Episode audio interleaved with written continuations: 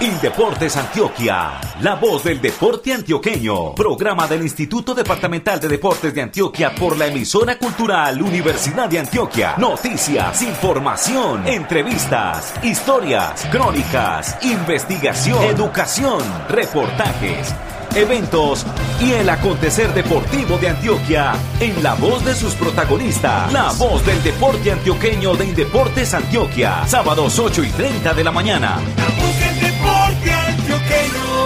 Hola, ¿qué tal, señoras y señores? Bienvenidos a nuestra emisión 502, la que cuenta con la dirección y presentación de Luis Fernando Loaiza Gallego y la operación de audio del ingeniero Ocaris Patiño Zapata. En la supervisión, los comunicadores Xiomara Cedeño España y Alex Otálvaro Villada. La voz del deporte antioqueño es una producción de la oficina de prensa de Indeportes Antioquia. Se origina en la ciudad de Medellín y cuenta con la reportería de los comunicadores sociales Andrés Esteban Marín Marín, David Giovanni Ramírez Posada y Herbert Martínez Restrepo. Titulares, titulares, titulares. En esta emisión desarrollaremos la siguiente temática. En la ciudad de Ibagué, en el departamento del Tolima, desde ayer y hasta mañana domingo, Campeonato Nacional de Ultimate. Antioquia presenta equipos en hombres, mujeres y mixtos.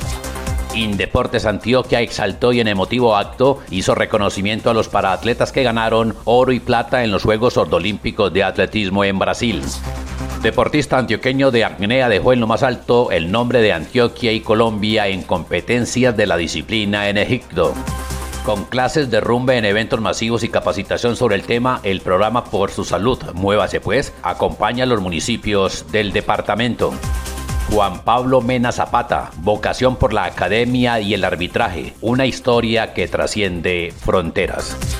Los eventos deportivos son noticia en la voz del deporte antioqueño. En La Voz del Deporte Antioqueño hacemos contacto con la ciudad de Ibagué. En la capital del departamento del Tolima se está realizando desde ayer viernes y hasta mañana domingo el Campeonato Nacional Interligas de Disco Volador. Y está con nosotros Carlos Molina, presidente de la Liga Antioqueña de este deporte, para que nos cuente cómo marcha este certamen deportivo, cuántas delegaciones y cuáles están participando en este encuentro atlético. Bienvenido.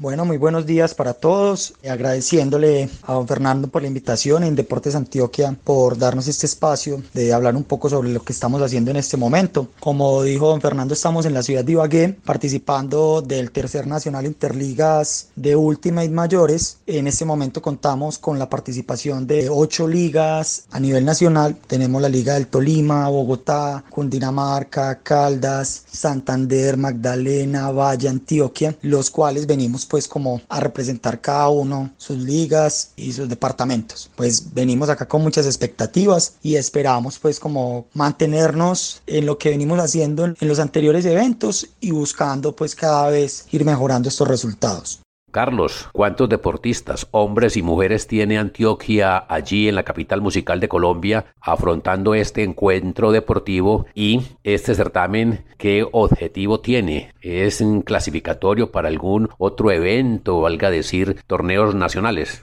Bueno, contamos con la participación de 63 deportistas, 31 hombres y 32 mujeres. En esta competencia pues vamos en las ramas masculina, femenina y mixta y pues no tiene como un clasificatorio adicional. Este es el evento organizado por la federación, que es un evento ya oficial, federado, donde las diferentes ligas de Antioquia pues se enfrentan por el título nacional. ¿Qué tal es el nivel del disco volador, el último y en Colombia en la actualidad? El nivel de las competencias en hombres, en mujeres y en la modalidad mixta. ¿Y cuál es la liga o el departamento que sobresale ante los demás en cada una de estas ramas? Bueno, a nivel nacional, pues hemos ido creciendo mucho desde hace aproximadamente 20 años que está el Ultimate moviéndose como por el territorio y a nivel administrativo también hemos evolucionado mucho y esto ha ayudado también a que el nivel deportivo tenga y haya logrado dar pasos que de pronto en algún momento fueron más complejos. Está en este momento la preparación de la selección Colombia que va para World Games. A la par están preparándose equipos para representar a Colombia en Irlanda en un Mundial Master. Hay jóvenes que se están preparando para representar a Colombia en el Mundial Junior. Entonces, todo el movimiento a nivel nacional y a nivel internacional pues se ha ido moviendo y Colombia pues tiene una figuración importante dentro de estos certámenes, ya que también el nivel deportivo ha demostrado pues afuera con por ejemplo una medalla de plata en World Games en los anteriores World Games, pues ha puesto a Colombia como en la visión de todo el disco volador y el último a nivel mundial. En Colombia pues hay ligas que vienen trabajando muy fuerte, pues digamos que con relación a la competencia y a esta competencia que estamos como realizando, nosotros en este momento somos los campeones absolutos. El año pasado Antioquia aparte de haber sido el organizador del evento, que el año pasado Nacional Interliga se realizó en Medellín, pues también tuvimos cabida no solamente al Ultimate, sino al disco volador en general. Y también trabajamos con modalidades como disc y freestyle, y en estas también logramos los títulos. En Ultimate logramos el título de campeones eh, masculino y en femenino, y el título de subcampeones en mixto campeones también pues en freestyle y en disc golf. Entonces digamos que en este momento Antioquia pues viene mostrando como todo ese trabajo que viene haciendo y se ha visto también reflejado en los resultados deportivos. Desde la voz del deporte antioqueño de Indeportes Antioquia, le deseamos en lo que resta de este torneo, hoy y mañana, a Carlos Molina y a la gente de Antioquia, los mayores éxitos en este campeonato nacional de disco volador en la ciudad de Ibagué, capital del departamento del Tolima. Éxitos para los colores blanco y verde de Antioquia. Deportistas en competencias y sus logros, en la voz del deporte antioqueño. Desde el Instituto Departamental de Deportes de Antioquia, Indeportes Antioquia, y para hablar del reconocimiento a los sordoatletas que recientemente dejaron en alto los colores de Colombia y de Antioquia en los Juegos Sordolímpicos de Atletismo en Brasil, informa el comunicador social Herbert Martínez Restrepo. Cordial saludo para usted, Fernando, y para todos los oyentes de nuestro programa. Dos reconocimientos que suman 70 millones de pesos fueron entregados por Indeportes Antioquia a dos paratletas que ganaron medallas en los pasados Juegos Sordoolímpicos de Atletismo celebrados en Caixa do Sul, Brasil. Diego Fernando Álvarez Ramírez, medalla de oro en 400 metros, y Rubén Darío Carrillo Casadiego, medalla de plata en 400 metros relevos, compitieron por Colombia llevando en el corazón los colores de Antioquia. La presea dorada es la primera que un atleta logra para nuestro país, pero ¿cuál es su trascendencia? Nos lo cuenta su entrenador, Diony Esteban Sánchez Diosa. Eso tiene el mismo peso de una medalla olímpica. El deporte sordolímpico, paralímpico tiene esa misma relevancia. Para el deporte sordolímpico es lo más, estoy seguro, es lo más importante que se ha logrado a nivel nacional. Para el país esta es la primera medalla de oro. Esto ya marca una historia. Y para la región el hecho de contar con un deportista medallista, un deporte tan élite como es el deporte sordolímpico, hay que ir allá y ver esas competencias a los niveles, el somatotipo, las marcas, la seriedad con la que se compite. Esto tiene una relevancia de una magnitud internacional. Entonces nos place, nos place estar aquí, poder compartir con ustedes este pedacito de alegría el atletismo, legado milenario de los griegos y deporte olímpico, exigió de este par de atletas mucha dedicación y concentración. Pero, ¿cómo se logra enfocar y motivar un paratleta? En el caso de los sordos, que todo es por señas, me parece que la comunicación, más allá de las señas, es una sensibilidad diferente. Y esa sensibilidad ellos la perciben. Ellos tienen un desarrollo visual impresionante a falta de la audición. Y esa manera en que ellos conciben el mundo es diferente para nosotros. Nosotros nos confiamos, claro, de nuestros sentidos. Podemos escuchar, podemos ver, pero hacer parte un ratico de ese mundo y hacerse también muchas veces el sordo con ellos. De que ellos son sordos y no mudos porque gesticulan, entonces sé cuando me están llamando, pero yo no les respondo, yo les hago señas, digo, no, es que yo también soy sordo. Es eso, ¿me entiendes? De poder crear esa conexión, esa relación de atleta, deportista, pero amigos. Aquí trabajamos juntos. Medallas de oro y plata que demuestran el nivel internacional de este par de paratletas, que llegan así a la cima de su rendimiento. ¿Cómo pueden entonces mantenerse allí? Que sigue mantenernos con el mismo enfoque, el mismo foco. Tenemos próximo año Mundial en Polonia bajo techo, tenemos Mundial Taipei 2024 y con el enfoque para los próximos Olímpicos que son en Japón. Diego es un deportista de 25 años, está en su máxima expresión como deportista. Rubén es un deportista ya maduro, tiene 31, pero a nivel nacional es difícil encontrar sordos con sus condiciones. Entonces, eso es lo que sigue, no perder el foco, no permitir que la alegría, ese incentivo que ellos tienen por parte del departamento, por parte de la nación, del ministerio de Indeportes, les haga perder su rumbo como atletas. Tenemos que enfocarnos, afortunadamente son atletas maduros que saben qué quieren, Diego Fernando Álvarez Ramírez, de 25 años y ganador de la medalla de oro, en sus inicios como atleta practicó el fútbol, pero luego se dedicó al atletismo.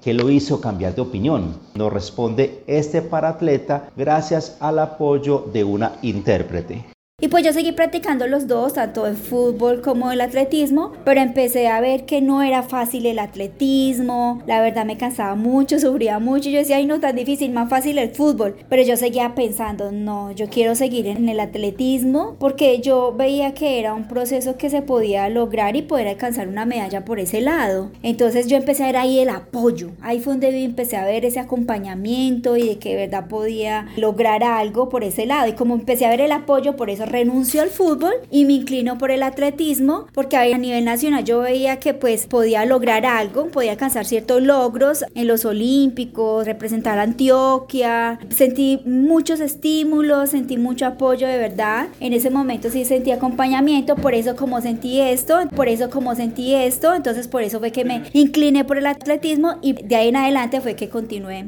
en este deporte. El atletismo llevó a Diego a Brasil a competir con otros paratletas de nivel mundial, pero para llegar allí, él tuvo que poner su cuota de sacrificio. Entrenar requiere mucho esfuerzo. El tema de la velocidad, eso no es tan fácil. Para el sordo es difícil. Yo diría que para el oyente también, pero pues yo diría que para nosotros pensar en ser igual o superior al oyente, ¿cómo se podía lograr? ¿Cómo hacerlo? Se requiere eso, de mucho trabajo, de mucho esfuerzo, de seguir entrenando, aunque a veces uno, digamos, sufre, es duro, es difícil, pero es como esa continuidad, ese rendimiento que hay que dar, seguir trabajando duro para competir a nivel nacional, internacional, no solamente con el sordo, con mis pares, sino también con otra persona oyente. Este medallista dorado le manda un mensaje a todas aquellas personas que practican el deporte, incluyendo a las personas con discapacidad como él.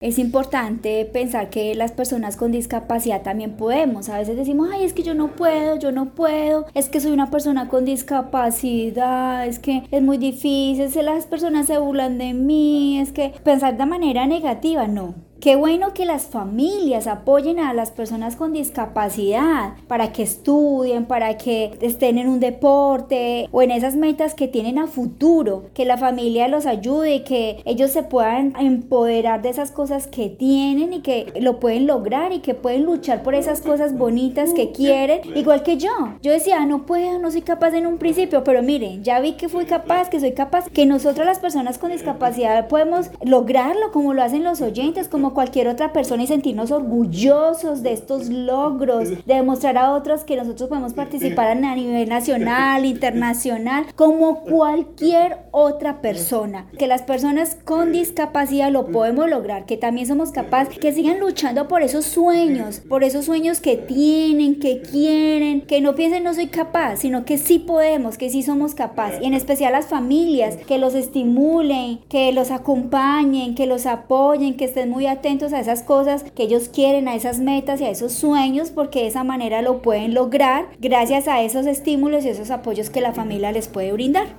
En 2023 será el Mundial de Paratletismo en Polonia, una nueva oportunidad para que los nuestros sigan vistiendo la tricolor y llenando de alegrías a nuestro departamento. Informó para la voz del deporte antioqueño Herbert Martínez. Un invitado especial en la voz del deporte antioqueño de Indeportes Antioquia.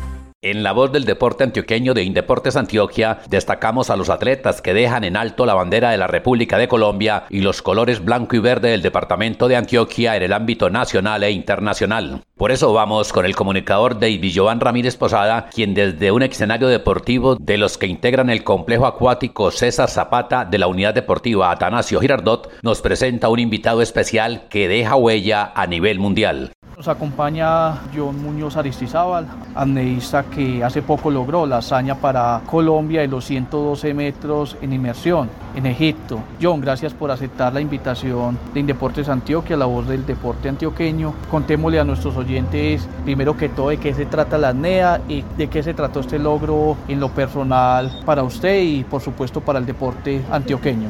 La apnea se trata de aguantar la respiración de manera voluntaria, sostener la respiración, puede ser de manera estática o de manera dinámica en una piscina o en la profundidad. Yo soy apneísta profesional de profundidad, el récord que hice es ser el primer colombiano en pasar los 100 metros de profundidad en la historia y lo hice en una modalidad que se llama No Limits, que es con un peso, un trineo en una cuerda, se anuncia con anterioridad la profundidad y llegas a la marca. Abajo cuando llegas inflas un balón que te sube también asistido.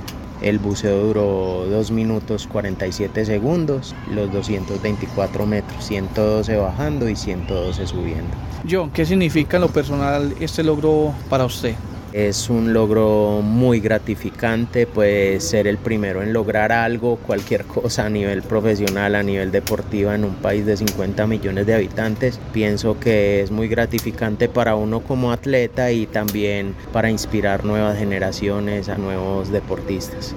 John, ¿dónde practicas comúnmente la apnea? Tienes otros compañeros, tienes una generación detrás tuya que ya te empiece a ver como ese modelo a seguir. Claro que sí, acá tenemos un lugar hermoso que es San Andrés a nivel de profundidad y también en piscinas, también entreno en piscina, tenemos las piscinas del estadio, las piscinas de la zona de actividades subacuáticas. Contamos con un complejo hermoso y allí entrenamos toda la parte física, hipercapnia, hipoxia y ya en el mar lo que es profundidad en San Andrés. John, ¿cómo fue esa preparación tuya antes de llegar a este logro en Egipto? O sea, antes de la competencia y qué pensabas cuando estabas ahí dentro del mar? Llevo seis años preparándome arduamente, tuve un COVID bastante fuerte, pero ahora salí como fortalecido y estuve cuatro meses en Egipto entrenando con Marco Nones, un gran y experimentado instructor que lleva 25 años en Sharm el Sheikh, una zona de Egipto, y duré cuatro meses con él entrenando todos los días, también respetando el día de descanso y logramos cumplir esta hermosa hazaña. John, para que terminemos con esta última pregunta, ¿qué mensaje le podemos dejar a las nuevas generaciones que empiezan a ver en la NEA un modelo deportivo, una disciplina deportiva para ellos practicar? La apnea es un deporte muy bonito, no tiene edad, cualquier persona a cualquier edad lo puede practicar de manera recreativa, de manera profesional. Entonces es tener mucha disciplina, tener un objetivo claro en la mente y entrenar, repetir, entrenar, repetir, entrenar y también respetar el día de descanso. Yo muchas gracias por atendernos a esta entrevista, desearle lo mejor en sus próximos eventos, sus próximas competencias. Muchísimas gracias a ustedes por la invitación.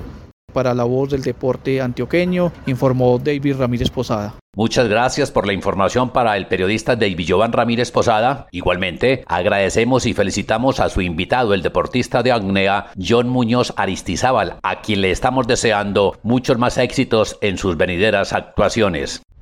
En la voz del deporte antioqueño, por su salud, muévase pues. Vamos a hablar del programa Por su salud, muévase pues y la actividad que se está haciendo en los municipios. Que tiene que ver con lo que es la rumba aeróbica, clases de esta especialidad, de esta disciplina, si se puede llamar así, en eventos masivos y la capacitación. Y para eso invitamos al experto en la materia, Mauricio Murillo Carmona. Mauricio, desde el mes de marzo se viene haciendo esta actividad. Como promotor usted departamental de rumba aeróbica, viene haciendo esta actividad en el departamento, mes de marzo. Ya lleva muchos municipios visitados y asistidos. Sí, Fernando, muchas gracias. Ya son 13 municipios que hemos visitado desde el mes de marzo hasta el momento. Seis municipios con el acompañamiento que hacemos de las clases de rumba en los eventos masivos y siete municipios que han podido participar del primer módulo del curso de rumba que está dirigido a nuevos líderes y a profesores de todos los municipios de Antioquia. Recordemos esos municipios que se han interesado, que han recibido esta capacitación que les brinda Indeportes Antioquia desde Por su Salud.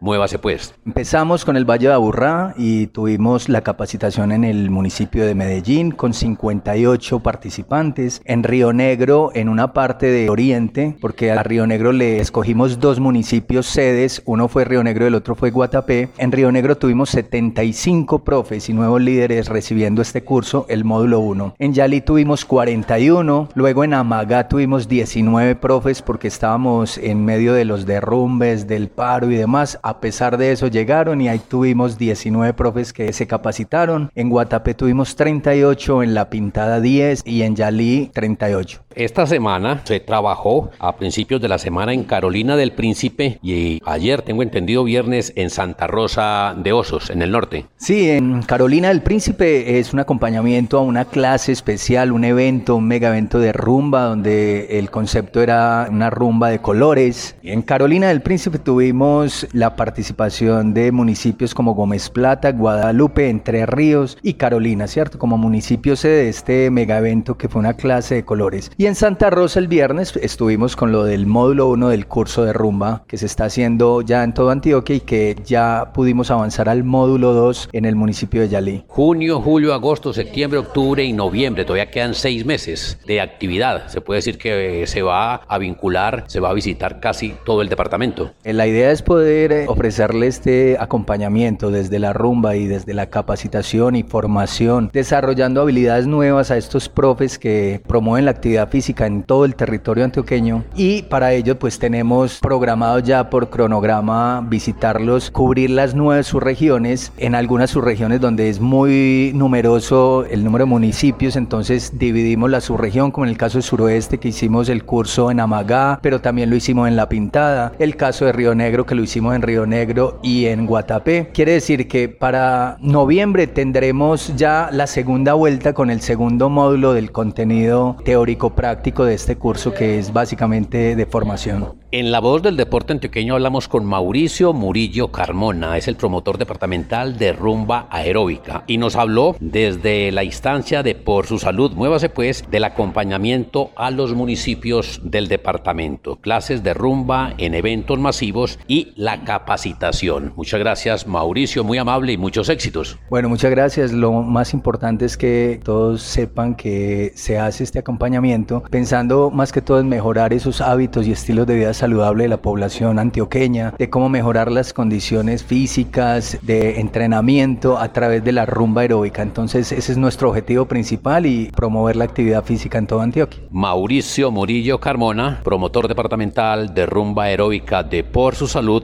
muévase pues aquí en la voz del deporte antioqueño de Indeportes Antioquia. En la voz del deporte antioqueño presentamos la crónica.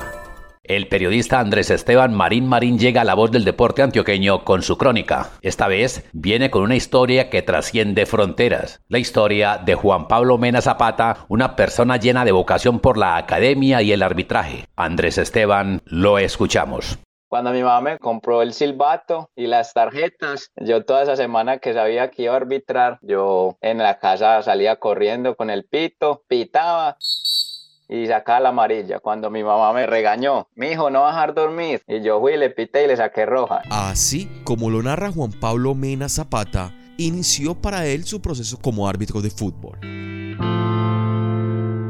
Influenciado por un amigo, lo hizo por experimentar, pero su disciplina y dedicación lo llevaron a destacarse en las canchas de Colombia y ahora en las de España. Ya vamos para 16 años en el arbitraje y ya estamos acá en Europa cumpliendo un sueño. Cuando niño, exploró otras actividades que le permitieron descubrir sus habilidades y gustos. En compañía de su hermano Santiago, fue acólito de la iglesia del municipio de Támesis. También practicó natación. Jugó fútbol. Y tocó la corneta en la banda músico marcial de la institución educativa La Paz de la Ceja del Tambo, municipio del oriente antioqueño. Sin embargo, no olvida el momento en el cual le manifestó a su mamá que lo que quería era ser árbitro de fútbol. Mi mamá se va a meter otra vez a eso. Y yo, no, mamá, ensayemos y si no, me salgo. Entonces mi mamá siempre desde pequeño me, me ha apoyado en todo. Juan Pablo nació en Medellín, pero por asuntos laborales de su mamá se radicó en la ceja del tambo. Allí, en la cancha municipal, fue donde arbitró su primer partido. No se me olvida, 16 de febrero de 2006, una categoría preinfantil, un día inolvidable que siempre lo voy a recordar mi debut como mi primer partidito de fútbol. No pasó mucho tiempo cuando conoció a un árbitro profesional que lo motivó para que continuara su formación en el juzgamiento del fútbol.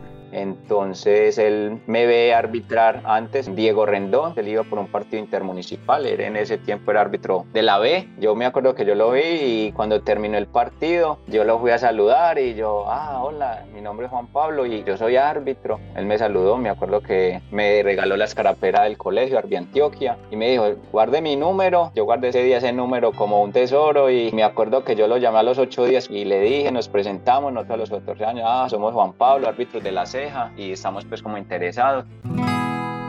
Y ese fue el punto de partida para que Juan Pablo participara como juez en los encuentros del Festival Baby Fútbol. En 2009 ingresó como aspirante al Colegio de Árbitros de Antioquia, Arbi Antioquia, donde comenzó su proceso de ascenso como árbitro departamental y nacional.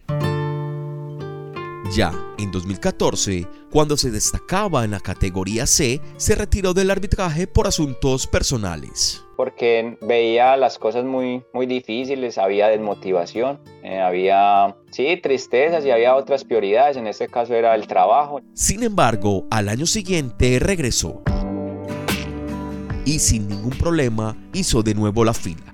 Tranquilo y sin afanes, lo tomó por sorpresa una llamada telefónica de uno de los directivos del colegio de árbitros. Me dijo unas palabras muy bonitas, pero necesito que se presente a las 6 de la tarde en Bucaramanga para que presente las pruebas a nivel profesional de la categoría B. Yo me acuerdo que yo colgué, yo quedé asustado.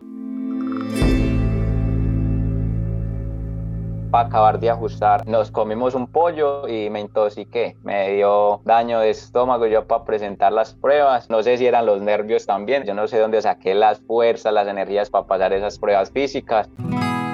Su debut como árbitro profesional fue en el estadio de Turbo, al actuar como árbitro asistente en el encuentro de Leones contra el Pereira. Cuando salió a la cancha, la temperatura era alta me acuerdo que mi primer banderín, que era un saque de banda a favor de Pereira, lo di a favor de Leones y yo entré del susto desconcentrado. En Colombia dirigió 62 partidos entre la categoría B y compromisos amistosos de la A. Ahora está en España, donde se presentó a una convocatoria académica. Aplicó para estudiar un máster en investigación en la enseñanza de la ciencia en la Universidad Internacional de Andalucía en convenio con la Universidad de Huelva. Fue un proceso muy largo porque me presenté tres veces, dos veces no había pasado y bueno, a la tercera me dieron el cupo y la beca.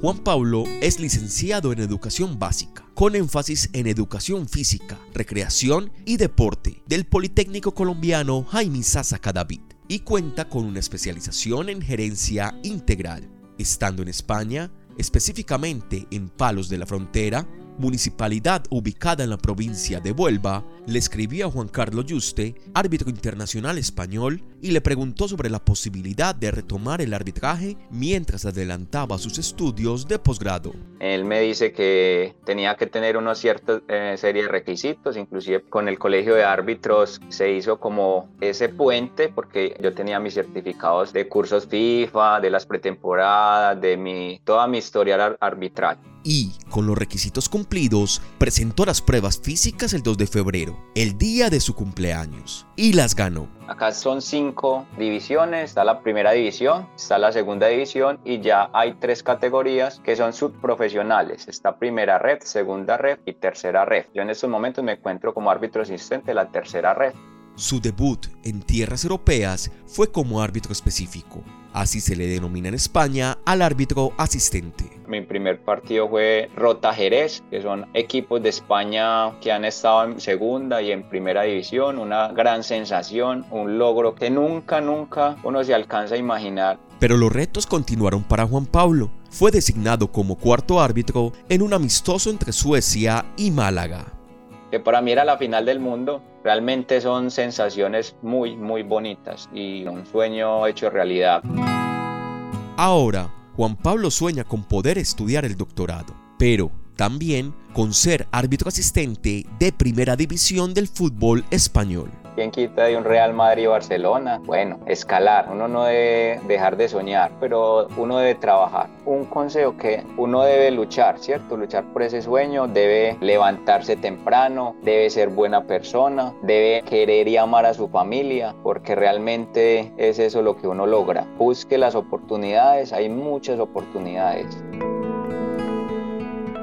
Esta es una crónica de Andrés Esteban Marín para la voz del deporte antioqueño. Con la supervisión de los comunicadores sociales Alex Octálvaro Villada y Xiomara Cedeño España y la operación de audio desde el edificio de San Ignacio en Medellín del ingeniero Ocaris Patiño Zapata, hemos presentado la emisión 502 de La Voz del Deporte Antioqueño. En la reportería contamos con el apoyo de los comunicadores sociales Herbert Martínez Restrepo, David Joan Ramírez Posada y Andrés Esteban Marín Marín. Desde la ciudad de Medellín presentó y dirigió este espacio radial el comunicador social periodista Luis Fernando Loaiza Gallego. Feliz fin de semana hasta pronto.